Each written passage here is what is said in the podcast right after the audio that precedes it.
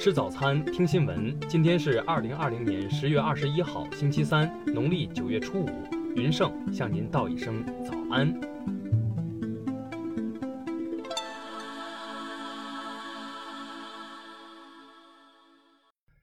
首先来关注头条消息。十九号，一名在中印边境迷路走失的中国士兵引起外界高度关注。当天，西部战区新闻发言人张水利大校确认，十八号晚，中方一名士兵在中印边境地区迷路走失。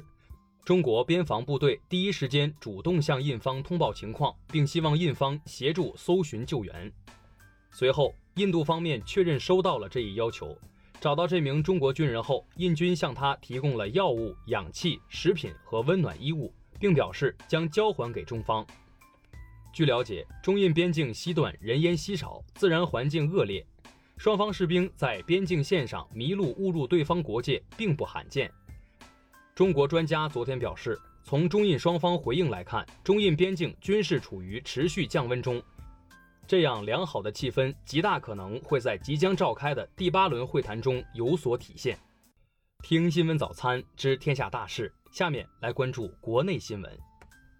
国务院联防联控机制昨天召开新闻发布会，会上，国家卫健委人士表示，中国新冠疫苗的定价一定是在大众可接受的范围内。央视十九号晚公布空军执行某次海上防空警戒任务现场画面，双方距离已近到可以看清对方的机徽机号。相关人士表示，这表示在主权面前没有任何商量的余地，解放军敢于亮剑。十九号，美国宣布将六家中国企业和两位中国人列入制裁名单，声称他们帮助伊朗逃脱美国制裁。涉事中方企业回应称不会惧怕美国制裁。最高检表示，未成年人犯罪低龄化现象突出，并且呈现逐渐扩大的趋势。对未成年人犯罪，除涉嫌严重暴力性犯罪外，能宽缓的尽量宽缓。青岛市政府表示，对所有进口冷链产品将每件必检；对在港口等口岸区域从事进口冷链食品搬运等工作的人员，每三至五天进行一次核酸检测。随着黑暴被警方全面压制，加上香港国安法生效，全面震慑黑暴气焰，香港警方经风险评估后，将于本月底前拆掉全港警署外的水马。湖北省高院通报，副院长张忠斌于十九号中午在办公室自缢身亡。据了解，张忠斌身患疾病，长期服药，公安机关已排除刑事案件。中央气象台发布消息，十九号台风沙德尔昨天早上生成，目前还不排除登陆海南岛东南部的可能性。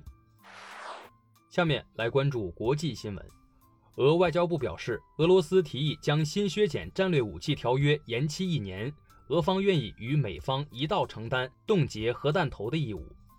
近日，联合国对伊朗长达十三年的武器禁运到期自动结束。有外媒分析，禁令解除后，伊朗将与俄罗斯加强合作。英国外交部发布消息称，俄罗斯武装力量总参谋部情报总局曾针对东京奥运会和残奥会发动网络攻击。日本方面回应称，对于该指控不予置评。美国司法部周二对谷歌提起反垄断诉讼，指控其从事反竞争行为，以保持在搜索和搜索广告领域的垄断地位。据美国媒体调查显示，过半美国人不相信医生关于总统特朗普健康状况的话，大部分人觉得特朗普尚未彻底康复。多家法国媒体报道。法国总统马克龙的夫人布丽吉特·马克龙因接触过新冠确诊患者，从十九号开始自我隔离七天。意大利媒体称，意大利众议院至少二十名议员当前新冠检测呈阳性。众议院未来一周所有投票活动都暂停，但辩论和委员会会议仍将继续。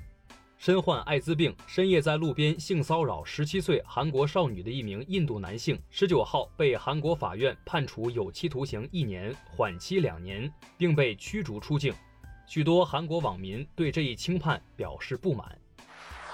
下面来关注社会民生新闻。据商务部检测，上周全国食用农产品市场价格比前一周下降百分之一点八，其中猪肉批发价格下降百分之四。羊肉、牛肉也有小幅下降。二十号，网络媒体报道，太原一男子有虐猫行为。该男子工作的太原市保安服务有限公司宣布已与其解除劳动关系。十九号晚，西安市公安局通报称，犯罪嫌疑人李某某连续制造两起凶杀案，分别致原单位两人死亡。据报道，李某某曾微博爆料称掌握单位腐败证据，并敲诈了相关人员四十万人民币。河南封丘县一位女士向媒体爆料称，十三岁的侄子被三四个同学殴打，不敢住校。学校王姓副校长接受采访时表示：“哪个学校不发生打架事件？”并反问：“平白无故反应你也信？”杭州的倪女士求助称，自己重病丈夫的支付宝莫名其妙花出去五千块钱。经查，前世九岁的儿子通过花呗给游戏充了值，因为他不知道花呗需要还。目前，倪女士正联系商家商讨退款事宜。最后来关注文化体育新闻。中国篮协发布公告称，确定八一男女篮不再参加新赛季联赛，联赛机构将妥善处理后续事宜。中超第二阶段比赛继续进行，争冠组的比赛中，重庆当代在首回合比赛中一比一逼平强敌江苏苏宁。针对近日因电影对赌失败拖欠投资方巨额债务的报道，周星驰委托律师事务所发布声明称，不实报道涉嫌侵犯周星驰的名誉权。近日，平遥影展创始人贾樟柯宣布，该影展自第五届起将交给平遥政府。平遥县委宣传部昨天回应，贾樟柯事前没有沟通，目前对此项活动还没有准备。以上就是今天新闻早餐的全部内容。